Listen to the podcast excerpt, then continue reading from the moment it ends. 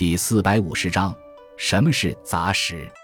杂史的提法最早见于《隋书·经籍志》。杂史之杂，体现于两个方面。在形式上，杂史的体例不像正史和别史那么严谨，往往不同于正史和别史常用的纪传、编年、典制等体例。在内容上，杂史不限于以一朝一代或者某一历史阶段的政治大事为主，而是涉及的非常广泛，包括学术史。科技史、方域史、地理志等多种具有专属领域的史著，